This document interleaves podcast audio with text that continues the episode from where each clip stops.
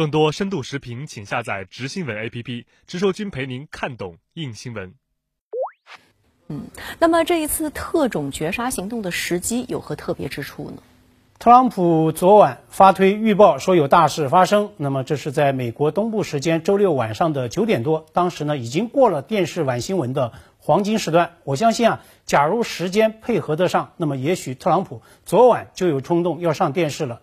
今天的白宫发布呢，之所以选在早上九点，是要配合美国各大电视台的它的早新闻时段。而且呢，特朗普一讲完，防长埃斯珀就接茬上电视新闻来报更多料了。那么，白宫这一波电视新闻操作，它的设计成分是很明显的。那么，为什么搞这种电视新闻作业呢？因为啊，特朗普现在太需要爆大料了，太需要加分话题来转移公众的视线了。在巴格达迪死讯传出之前，那么现在华盛顿的最大的焦点当然是众议院民主党人的这个弹劾死磕。那么联邦法院已经责令司法部要向众议院提交穆勒通俄门调查报告的全部文本。那么下一个听证开口的就是前总统安全事务助理博尔顿。那么博尔顿口中会爆出什么对总统不利的新料来？白宫啊，实际上很没有底。当年呢？克林顿因为白宫拉链门丑闻被独立检察官斯塔尔调查，又被指作证撒谎，那么阻碍司法公正。也是在弹劾听证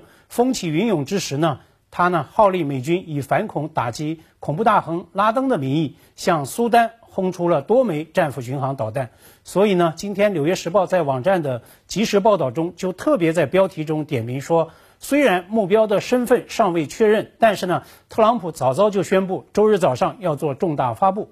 那么，特朗普宣布击毙巴格达迪的这个时点特殊性呢，还在于这固然是极大的反恐战功，但是呢，它的副作用和反效果实际上也同样明显，甚至呢会激发政治对手的新一轮的攻击。首先呢，特朗普曾多次宣称美军已彻底击败 IS。反恐战早已在他的这个统领之下取得了胜利，但是呢，巴格达迪直到昨天那么才被击毙，那么明显戳穿了这样的一个判断。其次，更具杀伤力的这个指控呢，就还在于特朗普此前呢刚刚宣布从叙利亚撤军，他呢置盟友库尔德游击队死活于不顾，那么几乎是在为土军进攻，那么让开大路，遭到国内外甚至是共和党内一些大佬的严厉的批评。那么此时在叙利亚发动新攻势，当然呢会让质疑撤军的这个声音更加响亮，也会让质疑特朗普中东战略的这个声音呢更加响亮。实际上呢，美军反转已经出现了。那么在部分撤出叙利亚之后，